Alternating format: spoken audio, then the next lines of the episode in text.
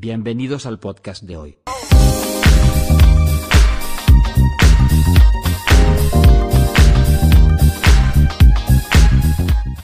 Conéctate en Conexión al Cielo. Empezamos.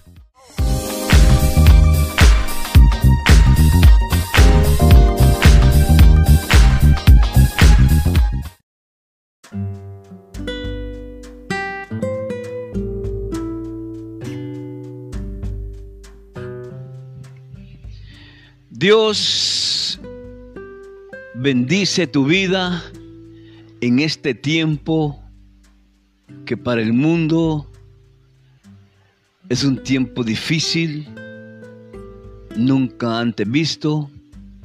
Lo que hoy estamos viendo es algo fuerte, que infunde temor, pero el Dios el Dios que yo tengo, el Dios que tú tienes,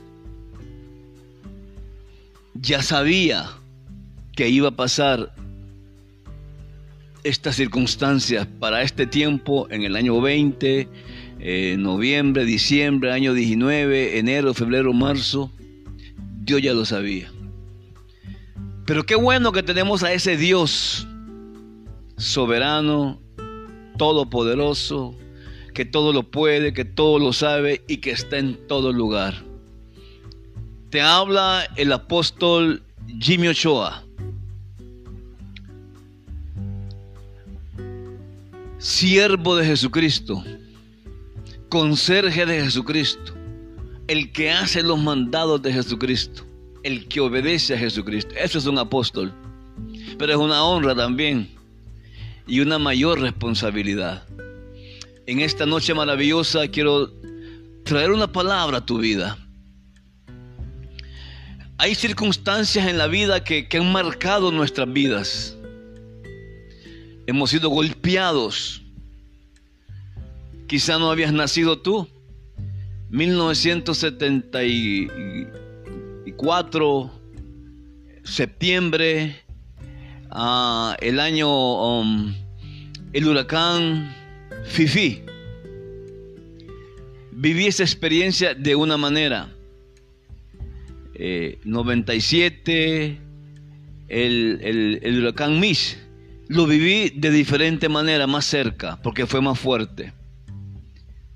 Y han pasado muchas crisis en el mundo, en Honduras, y hoy estamos ah, en un tiempo, de esos tiempos que usted y yo de repente no nunca nos imaginamos que tuviéramos tendríamos que pasarlo. Pero las circunstancias, las adversidades nos deben hacer más fuertes.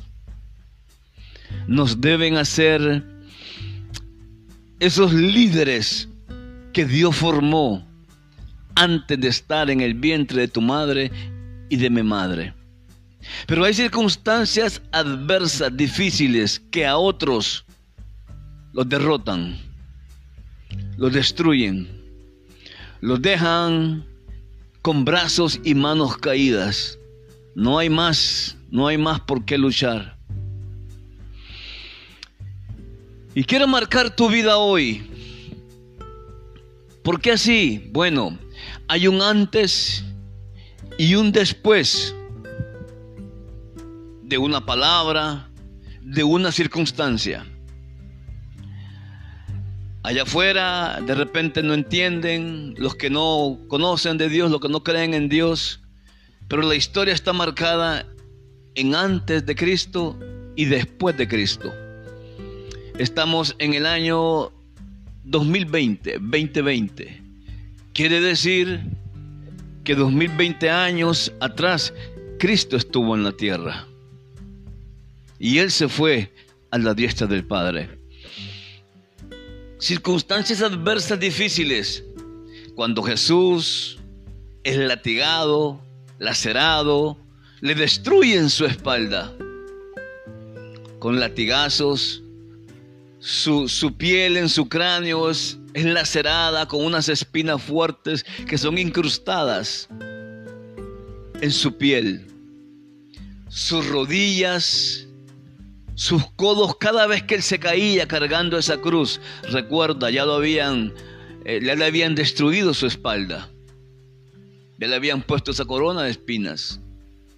Y él tuvo que caminar 600 metros con esa corona. 600 metros, 6 cuadras, 6 bloques, no, no en calle pavimentada, ni en alfombra roja, no, no, no, no, no. Calles polvorientas y pedregosas. Crucificado, muerto, una adversidad, la muerte, pero se levantó de la muerte, pero resucitó al tercer día y anduvo predicando y, anduvo ahí con, sus discípulos y en medio del pueblo 40 días hablando del poder de Dios. Se levantó una vez más, venció una vez más a la muerte. Ya la había vencido con la hija de Jairo, ya la había vencido con Lázaro. Ya había vencido la muerte con el hijo de la viuda de Naín. Ya había vencido la muerte, pero aquí Él, Él, Él, Él, el Padre de amor, el Padre de amor y el Espíritu Santo lo levantaron. La alzada de Dios a su Hijo Jesucristo. De eso vengo a hablarte hoy en esta noche maravillosa. De la alzada, de la levantada de Dios a tu vida. Pero tiene que ser así solamente, solamente en Cristo Jesús. Unos dicen, levántate como, como el vuelo del ave fénix.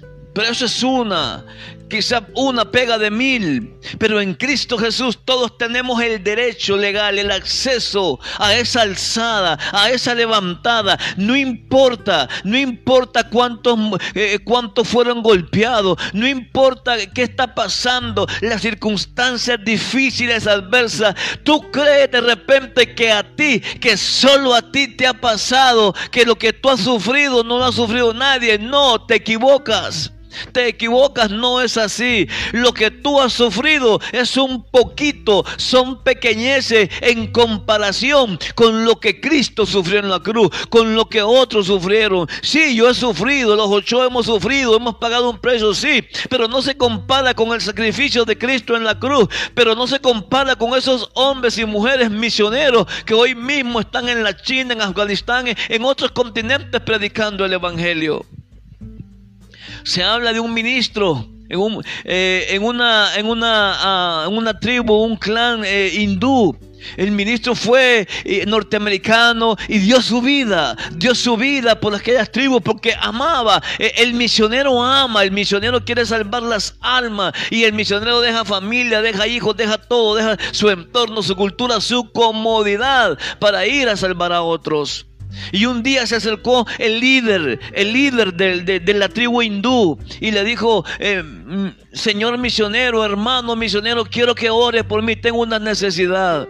Y el misionero vino y, em, y, aquel, aquel jefe hindú se, se, arrodilló, se postró ahí, eh, no delante de él. Era una posición para ellos común, natural, normal. Se postró y el misionero cerró sus ojos y empezó a orar con sus manos puestas en la cabeza, orando por aquel misionero, por aquel hombre líder que necesitaba, que había ido a pedirle que orara por él, que necesitaba una oración del ministro, de, del evangelista, del misionero que porque estaba conectado con Dios. Y el misionero eh, en amor, en amor, en obediencia aquella petición, vino, impuso sus manos, cerró sus ojos. Y cuando estaba orando vino el hindú, el líder hindú y sacó una tremenda llaga, yatagán, eh, arma blanca, puñal, cuchillo o mini espada, se la sacó y se la metió así al misionero. Allí murió ese misionero, orando por aquel jefe hindú. Yo no sé el jefe hindú qué sintió en ese momento, porque él no conocía de Dios, no tenía Jesucristo, no, no, no, no entendía, pero yo sé que algo pasó en ese misionero. Pero te estoy hablando de sufrimiento, de adversidades, de la levantada de Dios, que otros han sufrido más que nosotros. No, podemos compararnos. Y quiero compartir una palabra hoy en el libro de Primera de Samuel, capítulo 30. Esas, de esas eh, historias que fueron plasmadas en la Biblia, el poder de la palabra de Dios. Aquí está escrito lo que esos hombres vivieron. Y quiero leer porque a veces no, nos queda tiempo leer en casa y de repente estamos eh, no en vacaciones, sino que en, en familia, como decía un hijo espiritual, pero la palabra la palabra ha sido hecha a un lado. Y porque la palabra ha sido, hecho, ha sido hecha a un lado, es por eso que Cristo desapareció de la familia. Cristo desapareció de la sociedad. Cristo y Dios y la palabra desaparecieron de, la, de cada país y de las naciones. Y es por eso hoy que estamos viendo eh, eh, un mundo convulsionado. Casi no suelo leer porque es, diferente en televisión, aquí en las redes, la pantalla, la imagen, la señal. Pero vamos a leer qué nos dice la palabra en 1 Samuel capítulo 30.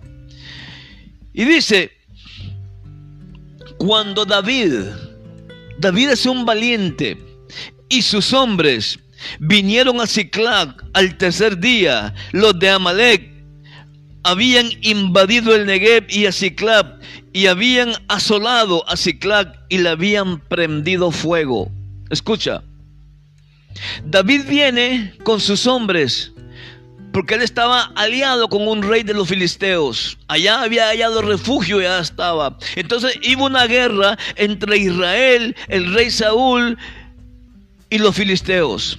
Entonces los otros príncipes de los filisteos le dijeron al rey, no queremos que David esté en esta batalla con nosotros porque nos puede traicionar al final. Entonces despachan a David. Son 600 hombres que despachan a David. Entonces David viene ahí a su comunidad, a su ciudad, a su fortín, a su fortaleza, a su fuerte, Ciclag. Y cuando David viene a Ciclag, dice, dice, y se eh, habían prendido fuego, quemaron la ciudad. Qué tremenda experiencia la de David. Quemaron la ciudad. Todo el trabajo hecho, yo no sé de dos, tres, cuatro años, no sé cuánto tiempo era, todo destruido. Las fábricas de hacer las pieles, los hornos, las cocinas, las casas, las carpas, todo había sido consumido por el fuego. ¿Cómo puede sentirse usted? ¿Cómo puede imaginarse usted lo que sintió David y esos 600 hombres valientes? Escuche bien esto. Aquí quiero llamarlo a usted. David está sirviendo a ese rey filisteo. Y los príncipes le dicen, no queremos que pelee con nosotros, nos puede traicionar, despídelo. Y el rey le dice, yo sé que tú eres fiel conmigo, que te has portado bien todo este tiempo conmigo, pero ellos no quieren y mire que, cómo Dios puso el sentir en los príncipes filisteos que no pelee con nosotros, nos puede traicionar. ¿Por qué? Porque iban a pelear contra el pueblo de David, contra la nación de David, contra el pueblo de, Israel, el, el pueblo de Dios. Y Dios es soberano. No permitió que David fuera parte, fuera parte de esa guerra. Es más, es la última guerra que tiene el rey Saúl. Dios no quería que David viera morir al ungido de Jehová. Y se vienen, escucha, dice que cuando vienen ven la ciudad prendida en fuego. ¿Qué pasó allí? Cuando esa ciudad está prendida en fuego, ¿qué pasó? No había no había quien defendiera la ciudad. Porque los hombres valientes y guerreros andaban en una misión. Y como no había quien defendiera la ciudad, no habían muros ni antemuros, la ciudad estaba débil cuando no hay guerreros que se levantan, cuando no hay esos intercesores que se levantan, cuando no hay esos profetas de Dios que dicen, es aquí dice el Señor, siento de parte del Señor, pero en el espíritu, no de los que de los profetas millonarios, no de los profetas que te ponen un corbatín y un baberito, pongas el baberito porque le vamos a hablar bonito. Entonces, cuando no habían guerreros, porque los 600 hombres, escucha bien, 600 hombres, eran los hombres de batalla, los guerreros que andaban con David se habían ido. Entonces la ciudad había quedado con los ancianos, con los abuelos, con las mamás, con los hijos, con, los, con las niñas. Estaban indefensos. Quiero llegar ahí.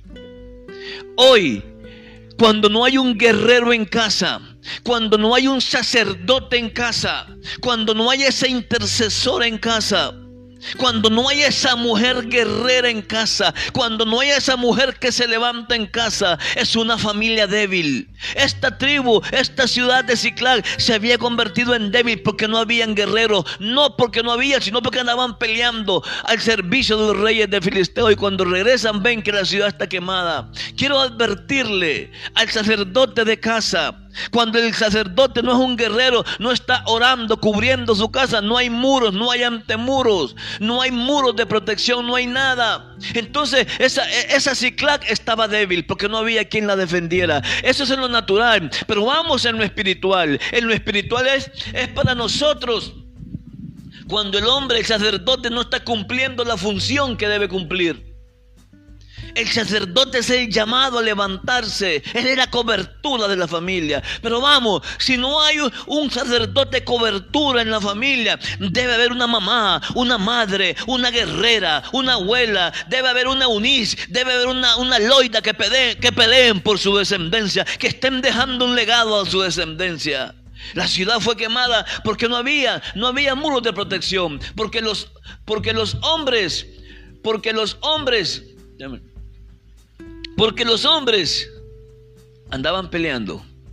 Pero en lo espiritual, en lo espiritual, es necesario que los guerreros de oración, de intercesión, estén haciendo vallado, cubriendo con muros y antemuros a la familia, a la casa.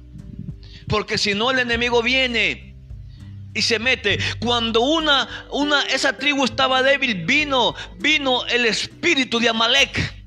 Invadió y quemó. Cuando una familia no hay guerreros ni guerreras, eh, entonces esa familia está débil. Espiritualmente esa familia está débil, no hay cobertura. Y en, eh, cuando hay debilidad espiritual, los Amalek vienen atacan, invaden la familia. Mira qué tremendo. Cuando ellos vienen, se dan cuenta que no hay nada.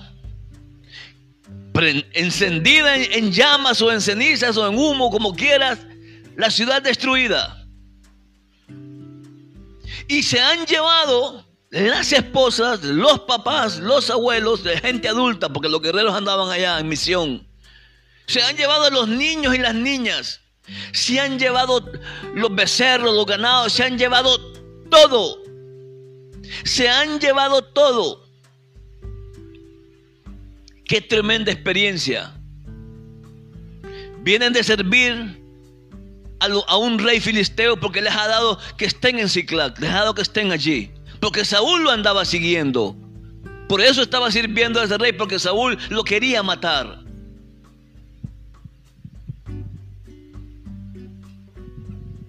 Saúl lo quería matar.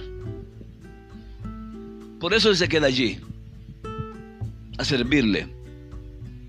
Pero, ¿cómo? Por eso te, estoy hablando al, inicio de, de la enseñanza. Hay momentos que hemos sido golpeados, que te derrumbas, que sientes que el mundo se te vino abajo, que ya no hay más fuerza, que ya no hay más esperanza. ¿Cómo se sintió David y 600 valientes de servir, de ser fieles y leales a un rey filisteo? La ciudad de Ciclac quemada en humos y ceniza. No había ni becerros, ni vacas, ni ganado, ni camellos, ni mulos, ni, no había nada.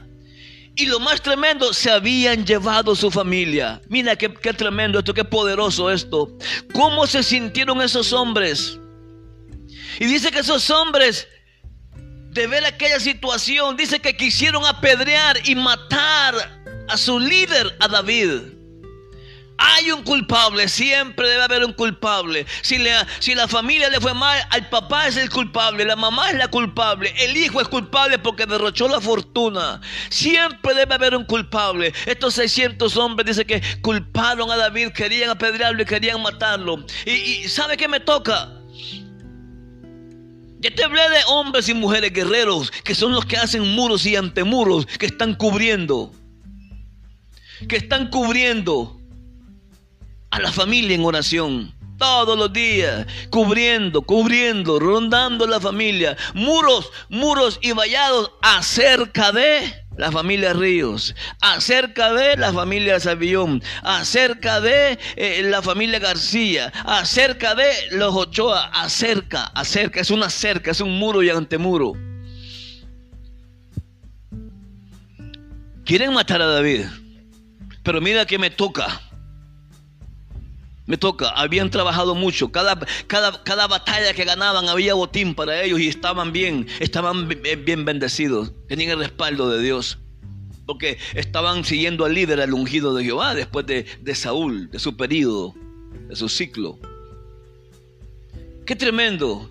Y dice, te voy a leer,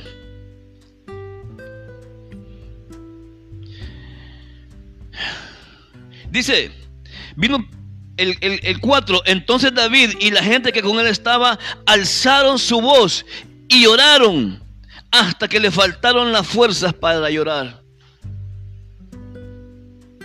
¿Cómo puedes ver ese entorno? ¿Cómo puedes ver ese video? ¿Cómo puedes ver esa imagen? ¿Cómo puedes ver esa imagen? Lloraron. Hombres valientes, guerreros hombres valientes, guerreros, lloraron, lloraron y lloraron. Yo no sé, dice ahí que lloraron todo ese día y toda la noche, lloraron, lloraron y lloraron. Hasta que ya no tenían fuerzas para llorar. Yo creo y digo, hasta que se acabaron las lágrimas, ya no había más. Lloraron. Perdí a mi esposa a mis hijos se los llevaron cautivos, presos, esclavos. No sé si nunca más los voy a volver a ver.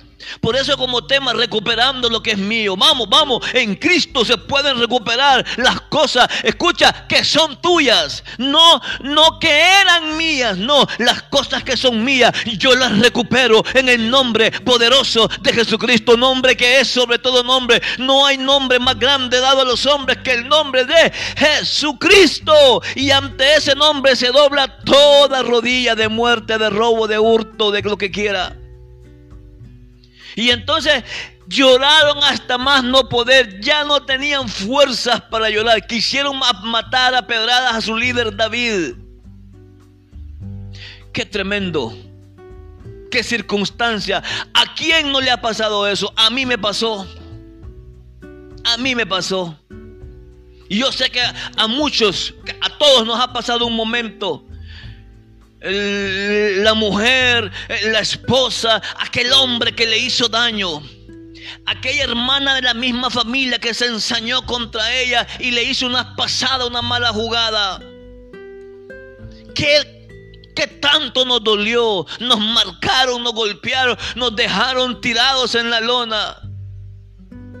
Y estábamos en la lona ahí y, el referee cuenta del 1 al 10, 1, 2, 3, 8, 9, si cuenta hasta 10 y no se levanta el que está en el ring, perdió la pelea.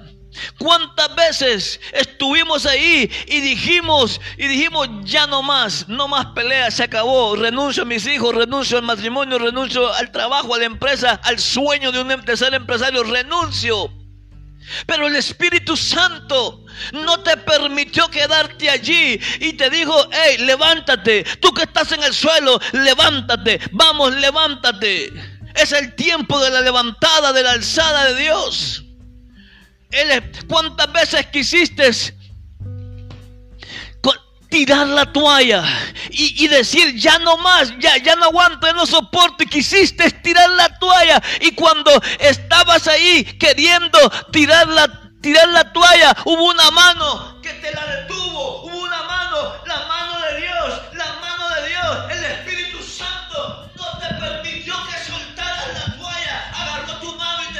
yo soy tu esperanza y te dijo, yo soy tu fortaleza, yo soy tu castillo, yo soy tu promesa, yo soy el que estoy contigo. Esto es parte, es parte del, del propósito, te dijo. No te dejó tirar la toalla, estuviste a punto de renunciar de todo, nomás se acabó.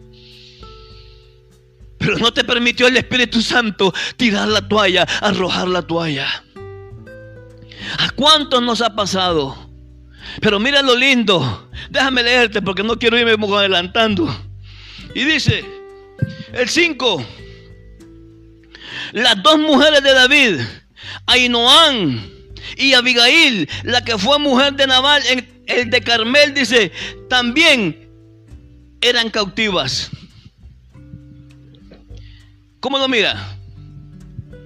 Las dos esposas de David. No solo era la tropa, no solo eran los soldados, no solamente eran los ejércitos. La, mayor riqueza, el mayor tesoro de David. ¿Sí me entiende? David era un guerrero, era un, un líder, un tañador, un rey un guerrero en batalla, un victorioso en batalla. Pero cuando David volvía a casa, David añoraba volver a casa porque ahí estaban sus mujeres.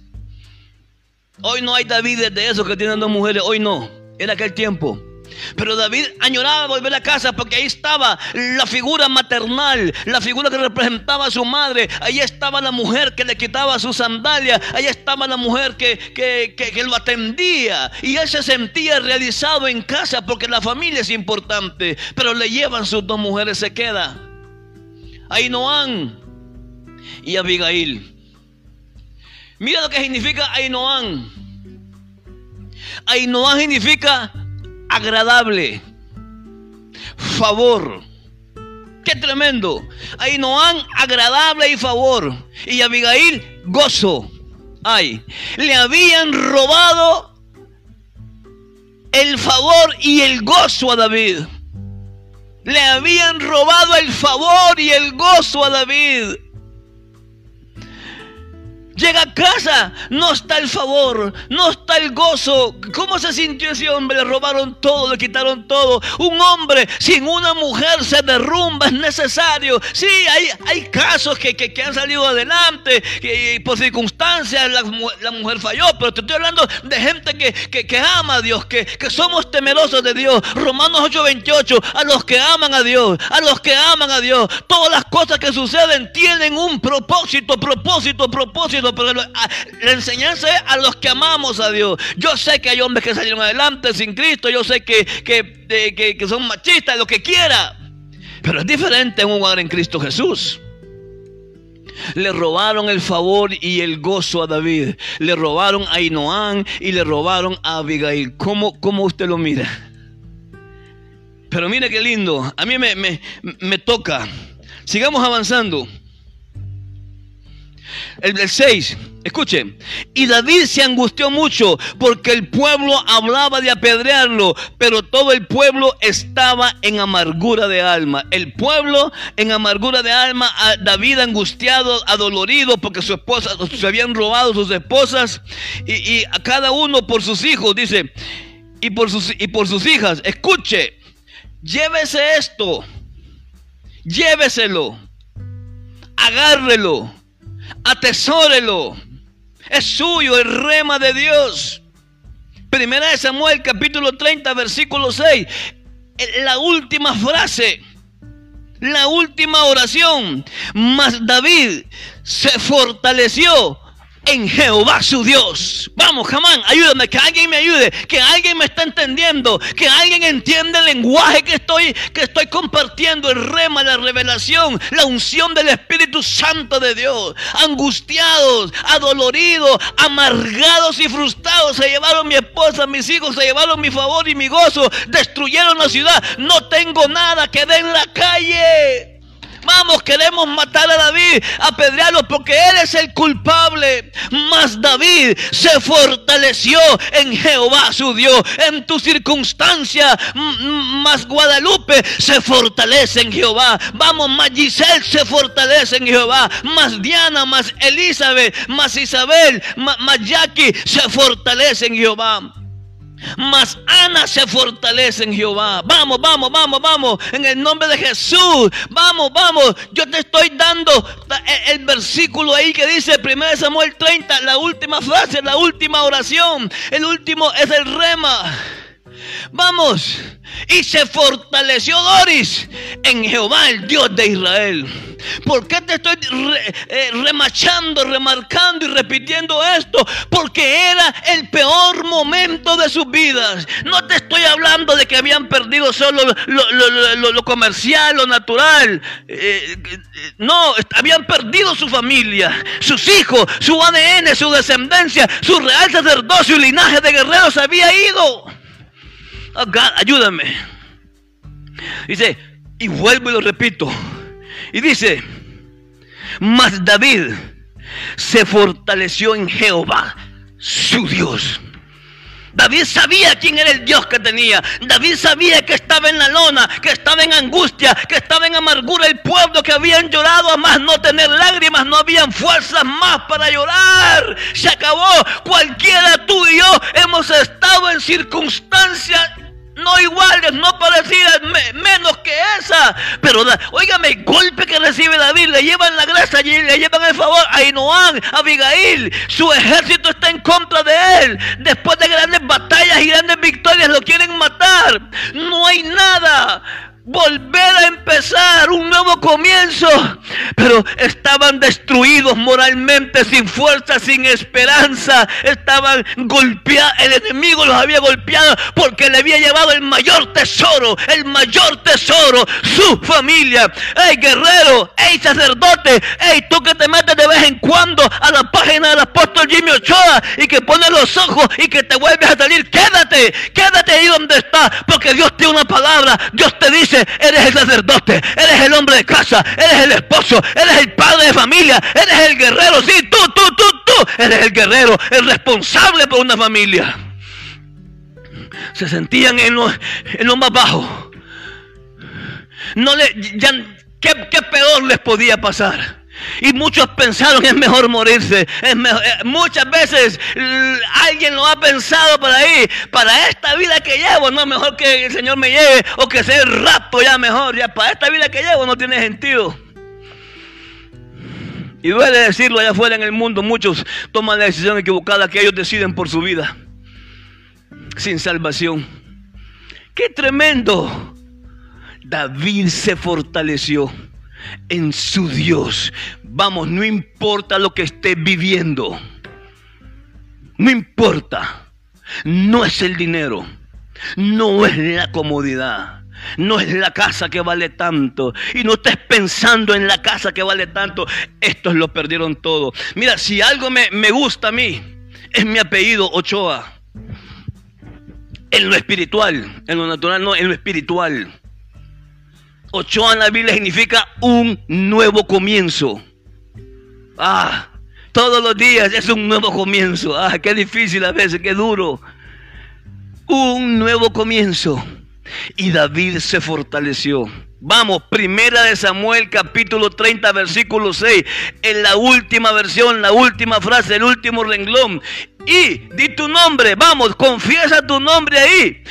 Me fortalecí en el Dios que yo tengo. Jimmy Ochoa en el momento más difícil, montones, cientos de veces me he fortalecido en mi Dios, en el Dios que tengo. Me he fortalecido en el acto de amor en la cruz. Me he fortalecido que allí fueron vencidos mis enemigos. Colosenses 2, 14, 15 me dice Jimmy Ochoa, tus enemigos fueron vencidos, fueron destruidos. Y me dice Jimmy Ochoa, no permitas que se bajen de la cruz. Ahí déjalo, ahí está los martillando, ahí está recordándole que ese es el lugar de ellos, que no les permitan bajarse de la cruz, porque ahí fueron vencidos y derrotados.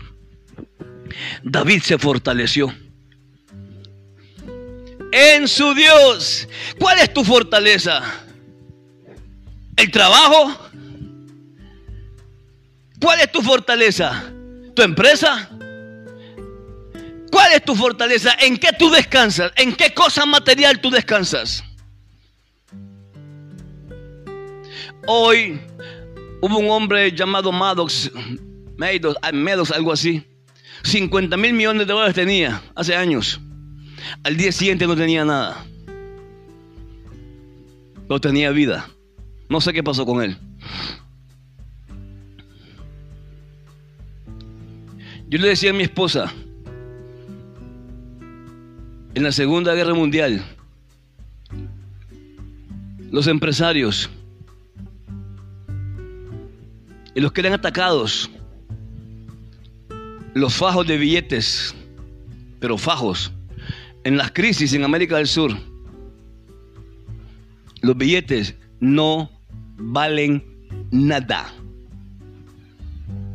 La moneda hoy puede estar al, al 25 por 1. Mañana puede estar al 1000 por 1. Al 8000 por 1.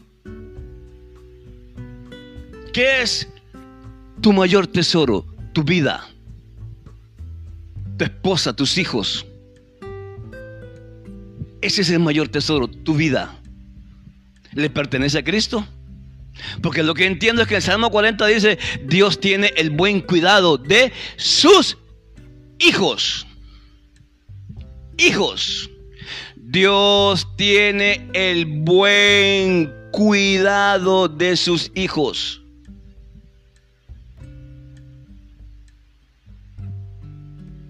David se fortaleció. Sigamos. Siete. Y dijo David al sacerdote Beatar, hijo de, de Imelec, yo te ruego que me acerques el efod. Y Abiatar acercó el efod a David. Le digo, yo te, te, ruego que me acerques el efod. No le dijo, dame el efod para ponérmelo. El efod es una pieza que llevaban ellos aquí. Ponían el urín, un tumín, varias piezas. Y que cuando Dios hablaba, si era así, una piedra de un color, le hacía así.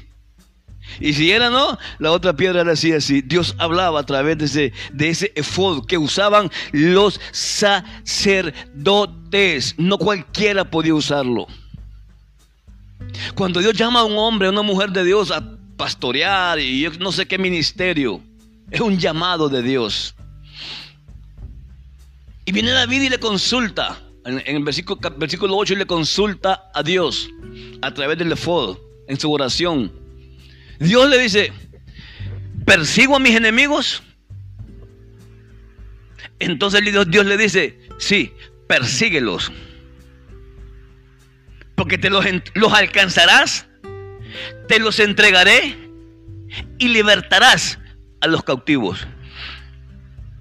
Qué maravilloso es cuando ponemos cada proyecto, cada empresa, cada meta, cada sueño, cada visión y le consultamos a Dios. Dios, ¿te parece este proyecto? Porque si yo, a mí me gustaba periodismo y psicología y me metí a otra carrera. Yo estudié en aquellos años mozos perito mercantil y contador público. Jamás trabajé de eso, no era lo mío. Y luego me metí en los negocios, pero bueno. Entonces Dios le dice, persíguelos, los alcanzarás y libertarás a los cautivos. Tiene el respaldo de Dios. Esa misión tenía el respaldo de Dios. Y cuando David consulta a través del sacerdote y le fue a Dios, Dios le dice que sí. Entonces David dice, dice, eh, David se fortaleció, dice, se fortaleció en su Dios, dice. Y como estaba fortalecido en su Dios, fue y le preguntó a Dios y Dios le dice, hijo, dele, dele, que usted cuenta con mi respaldo. Ah, maravilloso Dios.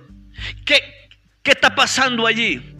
La ciudad estaba sin guerreros, sin cobertura, sin muros y antemuros. La ciudad estaba débil. Vamos, vamos, vamos. La ciudad estaba débil. Y como estaba débil, vino el espíritu de Amalek. Los amalecitas invadieron, quemaron todo y se robaron todo. Ah, pero mira lo lindo de Dios. Mira lo maravilloso de Dios. No murió ninguno de ellos. No mataron a nadie. No mataron camellos, no mataron ovejas, no mataron cabros, no mataron mulos, no mataron nada. Y no mataron a ninguno de los de, de, de la tribu que estaban en Ciclac de los israelitas dirigidos por, por, por David. Qué maravilloso es Dios. Hay mucha gente que dice, eh, cristiano, ay que me robaron, dice, y, y, y, dónde estaba Dios? Dice, ¿y dónde estaba Dios en ese momento? Y yo soy quitino, dice, perdón, yo soy cristiano, dice. Yo soy cristiano, dice, y, me robaron, ¿y dónde estaba Dios? ¿Y qué te robaron vos? El celular. ¿Qué le duele? Que le roben el celular, que se le quiebre, que se le caiga, lo que ¿qué le duele? Pero la Biblia, ah, no importa, la Biblia la puede. Ah.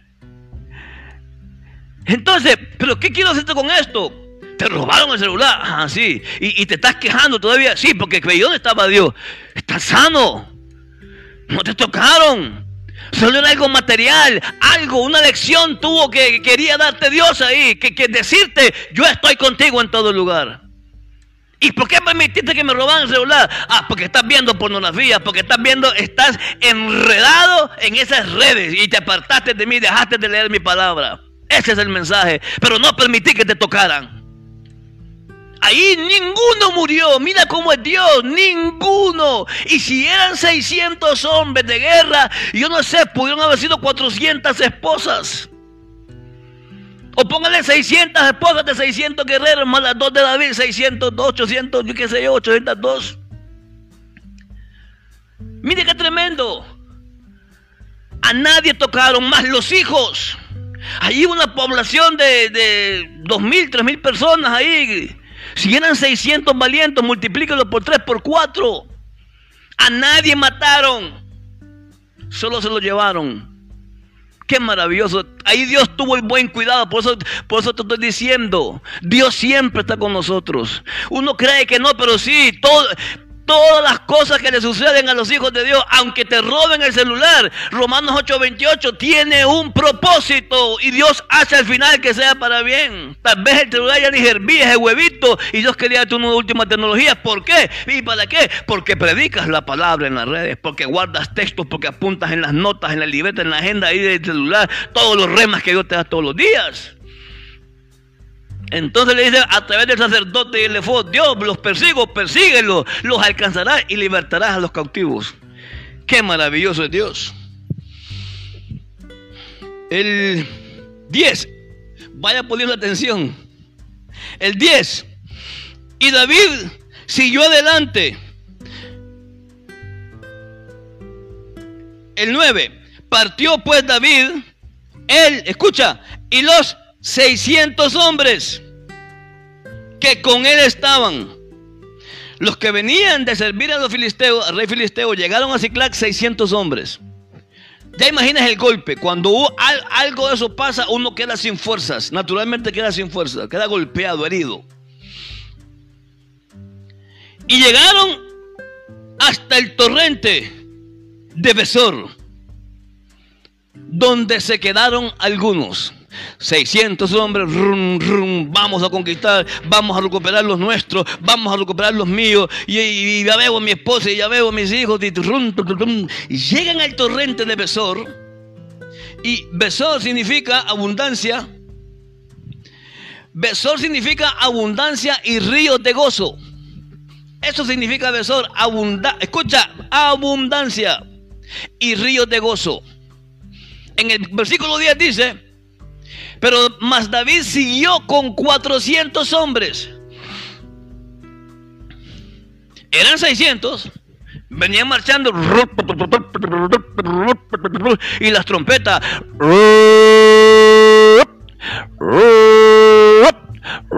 Y qué bonito, que era tremendo, poderoso. ya me siento esa unción estando yo ahí con mi, con mi aljaba, con mi, con, con mi espada y con mi escudo. Uy, hombre, alabanza mi Cristo. Thank you, Jesus. Ajá, oye, hombre, guerrero. En aquellos tiempos, hermano, es que eran guerreros.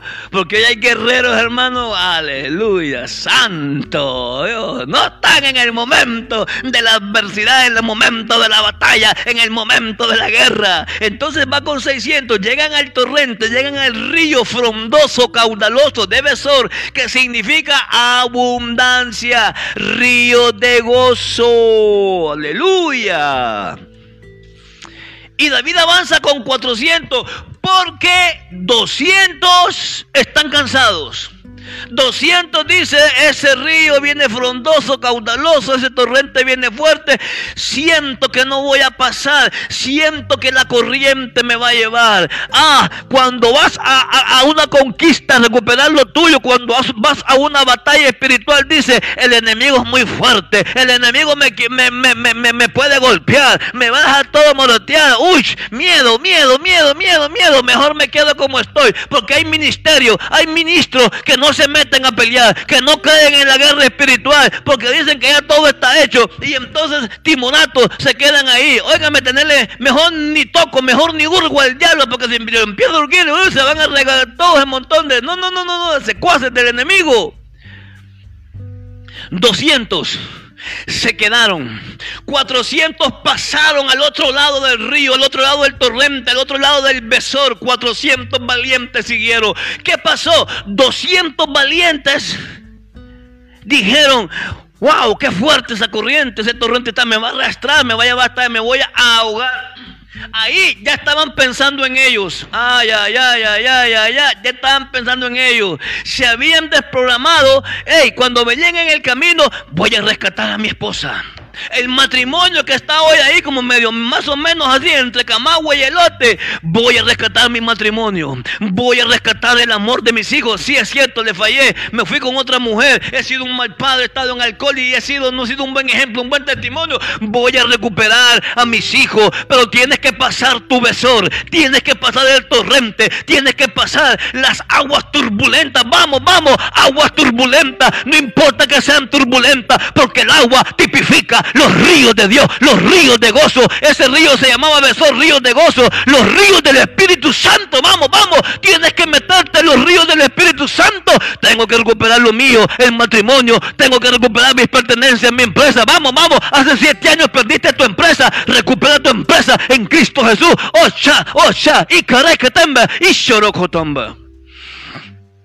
Y estos, estos 200 pensaron, si me ahogo y se me lleva la corriente y si me arrastra y estoy cansado, mejor me quedo aquí, no voy a pelear. 400 pasaron el besor, estaban al otro lado del torrente del besor y 200 se quedaron de este lado. ¿Qué quiero decirte, hija, hijo, ministro de Dios? Vamos, yo sé, yo sé, yo sé, yo sé que me está viendo alguien que es un ministro de Dios, que es una ministra de Dios, que tú te volviste débil espiritualmente y que estás descansando y que no hay compromiso en la iglesia y que dejaste de asistir a la iglesia. Pero vamos, hay un besor, pasa ese besor. Yo no sé si el besor es que alguien te criticó en la iglesia, que el pastor te públicamente te, te, dolió y, te golpeó públicamente. Yo no sé cuál es tu besor, pero vamos, olvida tu pasado. Isaías 43, es aquí yo te ordeno, es aquí María, José, Juan, eh, Gedeón, yo te ordeno, Alexis, vamos, vamos, Carlos Rivera, Ángel Henry Jr., yo te ordeno, olvídate de tu pasado. Es más, te ordeno,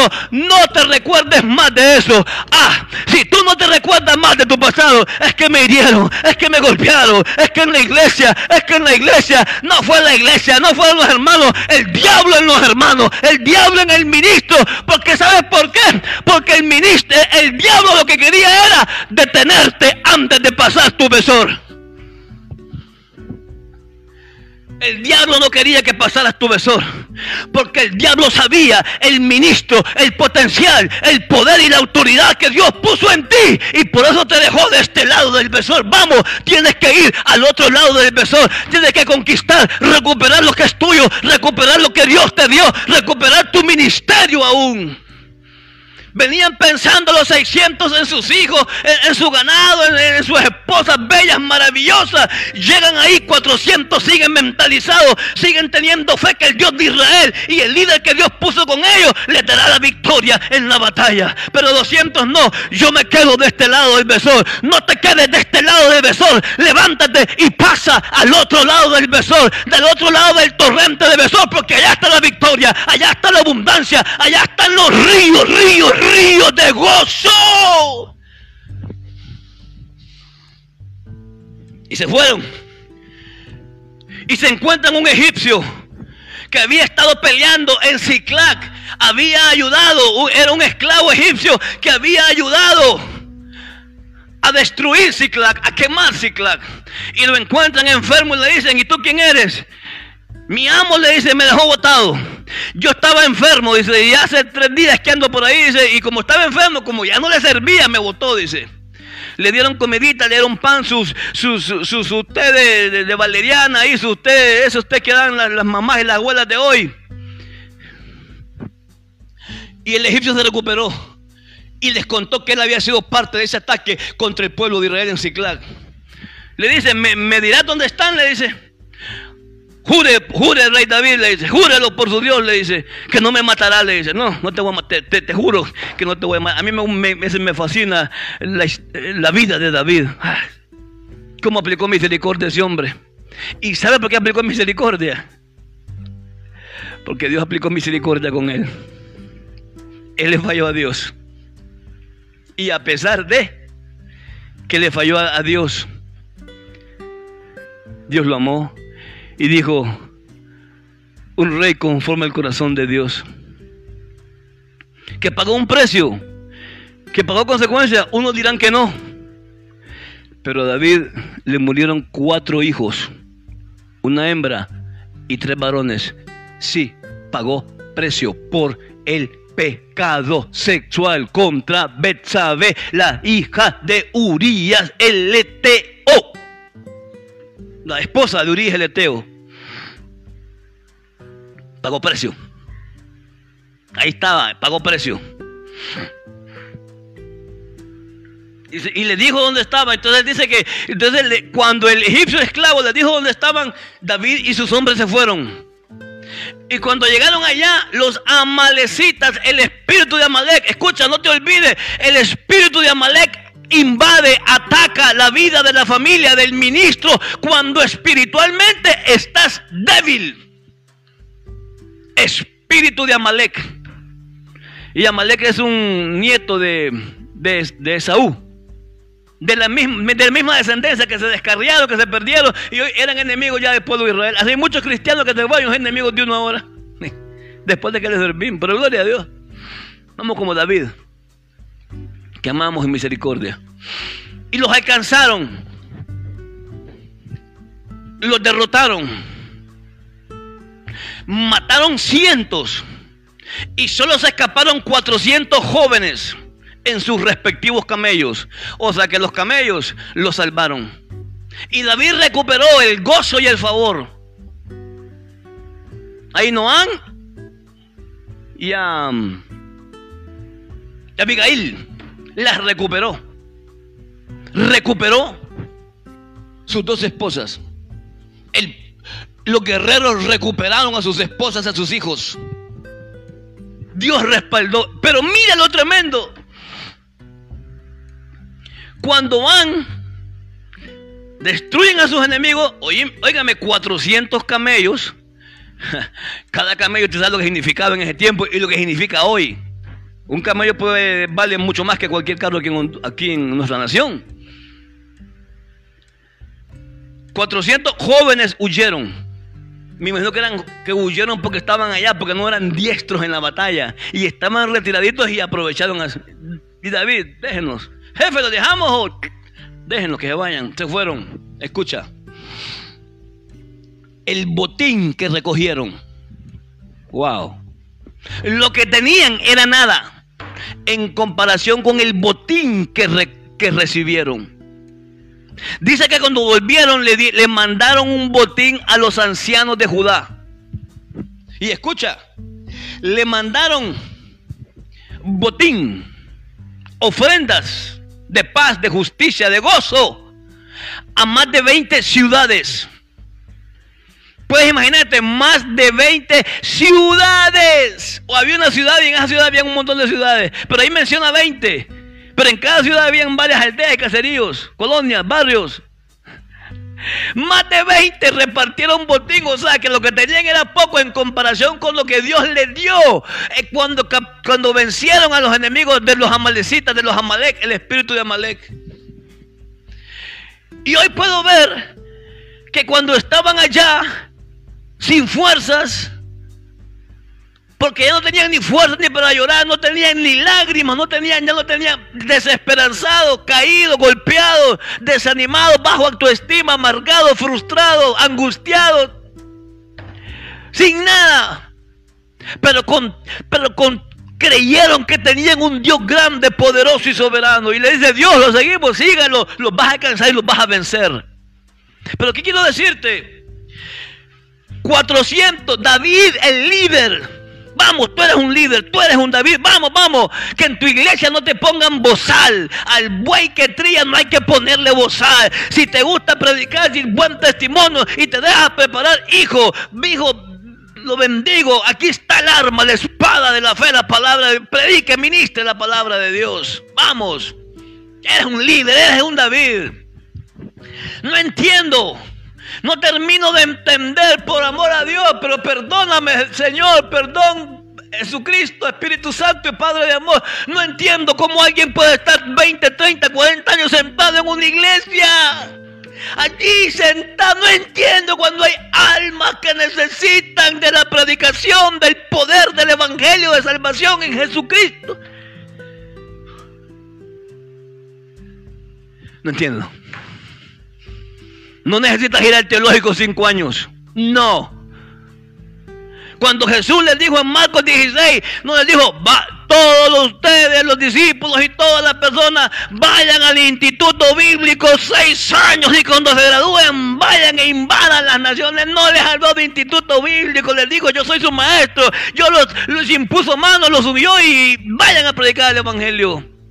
Porque es que muchos han ido al Instituto Bíblico 5 o 6 años aquí en otros países y cuando se gradúan y cuando van a la práctica 3, 4 meses después se dan cuenta que no tienen llamado para pastorear. Pero para otras cosas en el Evangelio, claro que sí. Vamos, vamos, levántate, vamos, vamos. Hay mucha. Hoy, hoy eh, eh, predica la palabra. Yo antes, hace muchos años atrás, 10, 12 años, le decía a las mujeres: agárrese el teléfono. No, que mire que la rodilla me duele, que ya no puedo. Que... Agárrese el teléfono. Usted tiene, tiene ah, amiga, sí, pero que acá todas murieron y, y, somos poquitos de la vieja guardia. Agarre una guía telefónica y hágale al Espíritu Santo a quien quieres que llame hoy y agárrele y, y ¡pum! Ahí, la, ahí llame a esa persona. Disculpe, usted está así, eh, pero yo no la conozco, no importa, pero quiero darle un mensaje de salvación, un mensaje de amor en Jesucristo. 400, David el líder y 400 pasaron el río de Besor. Vamos, pasaron y conquistaron, pasaron, nos alcanzaron, y le rescataron su familia, rescataron botín y, derrotaron, vencieron al enemigo. Tienes que vencer a tus enemigos, a tu pasado, a tu ayer, a tu mal pasado, a tu mal ayer, a aquellos que te hicieron daño. Vence, pasa tu Besor y conquista en Cristo Jesús, en Cristo Jesús, junto con Él. Grandes proezas esperan por ti. Vamos, vamos. Hay muchos que están en el reino, en el Evangelio de Dios. Fueron 400. Y óigame, óigame, solo los que se fugaron fueron 400. ¿A cuántos matarían? Ajá. Y eran 400 hombres valientes. No necesito 10 mil, no necesito 50 mil, ni 20 mil, ni 5 mil, ni mil. Necesito 50, 50 valientes, 50 guerreros esforzados y valientes por la espada de Jehová, por la espada del Espíritu Santo y en el nombre poderoso de Jesucristo. Conquistaremos un grito a Cristo en el nombre de Cristo. Conquistaremos. Tuya es la batalla, tuya es la victoria en Cristo Jesús. 400 pasaron el, el, el, torrente de Besor. Si no pasan el torrente esos 400, no alcanzan su familia. No recuperan todo lo que habían perdido y más todavía. No hubiera habido gozo, Besor, ríos de gozo. Abundancia, ahí está, volvió el gozo a ellos, volvió el favor y la abundancia les vino a ellos. Pero 200 dijeron que no. Termino con esto. Cuando vienen los 400 victoriosos con toda su familia, venían con toda su familia más las familias de los 200 que no quisieron ir. Mira lo que es el Señor. Venían las 600 familias, 400 más las 200 familias de los que no quisieron ir. Y cuando van a repartir el botín, David dice, hay que repartir el botín por igual, parejo, a, sin, sin exclusión de nadie, sin acepción del guerrero, del soldado. Y se levantaron un montón de esos malos, esos ahí mal corazón, de esos que, que solo quieren para ellos. No, no le di a la hermana, y la hermana no, el hermano no necesita. No, que la hermana yo le veo que tú no sabes. Esos de mal corazón, de esos que, que tienen la unción del codo, ¿va? Que tienen la unción de, de, saque, de, operación saqueo, saqueo, saqueo, saqueo. Tienen la unción de la operación de y sacar, y sacar, y sacar. Entonces ellos no, no le den nada, cobardes, miedosos, no fueron. Nosotros les pusimos la vida y ellos quedaron aquí tranquilos. Mire, pero mira lo lindo de Dios. De los 400 valientes de David, ninguno murió, ninguno murió, ninguno murió. Por amor a Cristo, nadie murió en la batalla. Nadie venían cansados, golpeados, quizás más que otra herida. Igual a nosotros, tú y a mí, en la vida hemos estado peleando, guerreando y nos hemos sido golpeados, heridos y humillados, ofendidos. Nos han dicho brujos en frente de un montón de pastores y nadie nos defendió. Estaban ahí muchos, nadie dijo ni pío. Aquí estamos. Creyente en Jesucristo. No le den nada, no fueron cobardes. Cobardes, nos dejaron solos, nos dejaron vendidos. Y David dijo, repártanle por igual. Ah. David, quiero aprender mucho de ti, David. Ah, que me gustaría estar sentado con David en un cafecito, un tecito. Yo no sé qué tomaban en el tiempo, un mate, no sé qué era. O tal vez tomaba vino después de las batallas. Pero hoy yo no tomo vino. Un vaso de agua. Y David, repártanle por igual. No, que no se merecen. Gracia. La gracia es el regalo inmerecido de Dios. Una vez alguien dijo por ahí, le llegó un regalo a un pastor. Le dijo, pastor, te traigo un regalo, le dice. Ah, gracias, le dice. Pastor, yo sé que usted no se lo merece, usted no se lo merece, le dice, pero ya lo traje, le dice. Como que él dice, no ha sido buen pastor. Entonces el pastor le dijo, hija, esa es la gracia. No me lo merezco, pero usted me lo trae. Y David repartió el botín por igual. Ese es el amor de Cristo. Yo no sé si estaban cansados, si el miedo, el temor, aquellos 200 los, los derrotó. No dejes que el miedo ¿Sabe por qué? Porque la historia habla de David y sus 400. Habla de David y 600. Pero habla de David y 400 que pasaron al otro lado del torrente de Besor. Y habla de David y 200 guerreros que no quisieron pasar el torrente de Besor, el río, el caudal de Besor. No sé no estaba ahí. Puedo suponer, conjeturar el entorno. Pero Dios respaldó a 400. Y la Biblia habla de, de Gedeón, 300. Y la Biblia habla de 12 discípulos. Y la Biblia habla de tres íntimos. Y la Biblia habla del amado. Uno. Uno de ustedes que se levante hoy. Quiero bendecir a esas mujeres líderes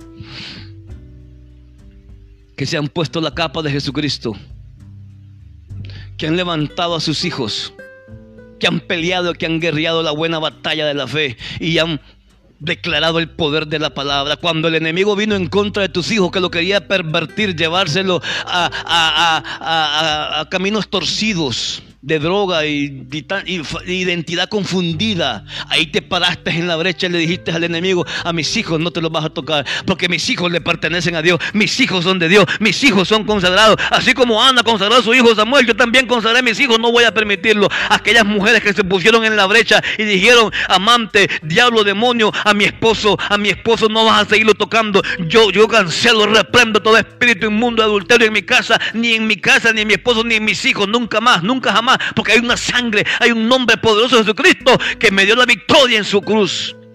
Vamos, yo bendigo a esas mujeres, a esas mujeres que han sido líderes, aún, aún esas mujeres que han querido servir, pero por falta de un documento no te han dado el privilegio. Yo, yo te bendigo, hija. No te han dado el privilegio de servir, de predicar, pero sí te han dado el privilegio de diezmar y de ofrendar. Pues gloria a Dios, pues. Pero a ti te digo, pasa al otro lado del torrente de Besor. No te quedes de este lado. Te dañaron, te humillaron, te ofendieron. Quien haya sido dentro de una iglesia, quien haya sido. El diablo usó esa persona, esa circunstancia, para apartarte de Dios. Vuelve. Vuelve y sé uno de esos 400 que pasas el torrente de Besor. Allá, después de Besor, al otro lado de Besor, está tu victoria.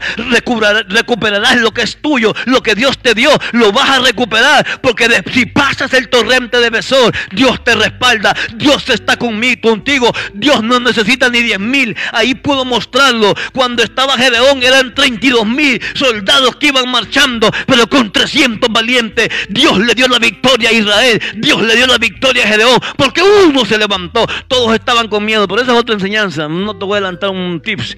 Pero vamos, tú eres uno de esos valientes que pasa al otro lado del torrente de Besor. No te quedes de este lado del torrente de Besor porque hay botín, porque recuperarás lo tuyo, tu posición, tu empresa, tu sueño, tu meta, tu ministerio, el ministerio que Dios te regaló. Déjame decirte, tú y tu ministerio son carísimos. Cuestan la sangre, sangre de Jesucristo. Eso cuesta tu ministerio, entiende. No lo comprado con 30 monedas de, de Judas, ni con 20 monedas de José. No, no, no, no, no. Tu ministerio y tu vida es carísimo. Cuesta la sangre derramada antes y al llegar a la cruz del Calvario. Cuesta su muerte, cuesta su crucifixión y cuesta su resurrección. Vamos, vamos, vamos. No le hagas caso a los sacerdotes, fariseos, amalecitas, seduceos, a los gran sumos sacerdotes. No le hagas caso a los inspectores del Evangelio, donde quiera que estés. No le hagas caso. Hazle caso a Jesucristo, su palabra, al Espíritu Santo de Dios. Vamos, voy a orar por ti. Padre, en el nombre de Jesús, ahí yo estoy extendiendo tu mano y el Espíritu Santo de Dios está llevando tu fuego, tu unción que quema, que quebranta toda atadura, todo cerrojo, toda cárcel, toda cárcel. La puerta es abierta en el nombre poderoso de Jesucristo. Vamos, vamos, sal de esa cárcel, sal de ese letargo, sal de ese, adormecimiento espiritual, sal de esa angustia, sal de esa amargura en el nombre de Jesús. Vamos, vamos, vamos, perdona, perdona, perdona, libérate en el nombre de Jesús. Vamos, en el nombre de Jesús. Hay un ministerio, hay un llamado. Si no es esa iglesia, hay mil iglesias y de esas mil iglesias, una Dios tiene escogida para ti. Y vamos, y si el pastor está en necesidades financieras, Dios te llevó con un propósito. Vamos, vamos. Y si el pastor necesita un líder que esté, que esté cuidando las ovejas, vamos, vamos, que le ayude, ahí estás tú. Y si necesita un maestro de la palabra, ahí estás tú. Y si necesita uno que barra y que, y, que, que, que trapee, ahí estás tú. Dios me llevó a una iglesia, reverendo chica, junto con mi esposa. No había agua, no había agua potable en esa propiedad porque tenía, había estado abandonada. Construimos el local. El agua estaba cortada en el tiempo de la Dima. Y de las gotitas que caían así, que de la valvulita, esa, esa válvula, habíamos hecho con, mi, la que hoy es mi esposa, en el tiempo éramos hermanos en la fe, eh, era de tierra y era grama, con una así, vasito sacábamos el agua para lavar el trapeador. Ahí empezamos nosotros, barriendo y trapeando, no habían paredes. Ahí llegaba todo el mundo a hacer sus, sus cosas y nos llegamos a barrer y a trapear. Empezamos barriendo y trapeando. Dios nos fue llevando, Dios nos fue llevando. Nos gustaba, Dios nos llamó a la oración, a la intercesión. De ahí el pastorado y el ministerio profético. El evangelismo fue uno de mis fuertes siempre. Y hace, el año pasado, en julio, vino una, eh, una comitiva de, Miami, Cristo su poder en acción, y nos honró con el, manto apostólico de apóstoles en la ciudad de San Pedro Sula, de parte de Dios. Y hoy como apóstol de Dios, apóstol es un servidor de Dios, conserje de Dios, el que le hace los mandados a Dios, el que obedece a Dios, eso sí, con mayor responsabilidad y amor en Cristo Jesús. ¿Qué decirte? Ya pasaste el besor. Ya tomaste la decisión de pasar el torrente de besor. No te quedes de este lado. Vamos, en ti hay un ministro, evangelista, profeta. En ti hay un, hay, un ministerio poderoso. Vamos, ahí donde estás. Ahí donde estás. Cierra tus ojos. O ahí donde estás. Haz una oración conmigo. Señor Jesús, yo te pido perdón. Me llamaste hace años. Hace años Dios te llamó, sí. Me llamaste hace años, Señor. Pero hoy vengo a ti te pido perdón por mi indiferencia, por mi apatía espiritual, por no hacer ese compromiso, ese pacto contigo. Me llamaste, Señor. Pero he estado reacio, rebelde a tu llamamiento. Yo no sé dónde Dios te necesita, pero que Dios te va a usar, eso sí yo lo sé. a partir de hoy, por eso te decía, un antes y un después. Eso te decía un antes y un después. Hasta que los que no creen en Dios saben que estamos en el año 2020. ¿Y porque estamos en el año 2020? Bueno, después de Cristo. Dios te necesita. Si no te congregas, estamos en San Pedro Sula. Si vives en San Pedro, quiero ser un padre espiritual para ti. Quiero ser tu cobertura. Quiero dimensionarte. No te voy a llevar para que estés dos años sentado. Voy a prepararte. En mi iglesia tenemos los Cornelios evangelistas y los, los profetas Eliseos. Yo soy el Elías que lo dimensiona. Estamos en una escuela de evangelistas y de profetas y de ministros. Estoy formando pastores, estoy formando ministros. Aquí en la ciudad hay una iglesia grande que se ha encargado de eso, de formar ministros y enviarlos. Los aguiluchos llegan el momento que son águilas. Quiero formarte, quiero bendecirte. Estamos en Colonia Universidad. Síguenos en la página Ministerio Hechos de Amor. Apóstol Jimmy Suyapa de Ochoa hechos de amor, nacidos para amar. Te bendigo, ministro de Dios, ministro competente por el Espíritu Santo de Dios. Que ya hay un montón de iglesias y que ya hay un montón de, ministros. Hay de toda clase de ministros y hay de toda clase de iglesias. Pero Dios te necesita a ti. Y en ti hay una iglesia. Con ti, con tu familia, hay una iglesia. Y si no es en Honduras, la China, Francia, Italia, no buscando el euro, el euro, buscando las almas para Cristo. Te bendigo, te amo en el nombre poderoso de Jesucristo.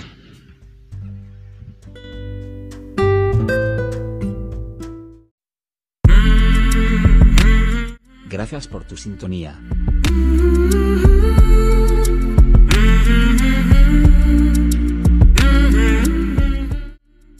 Te esperamos para el próximo episodio en este espacio de adoración.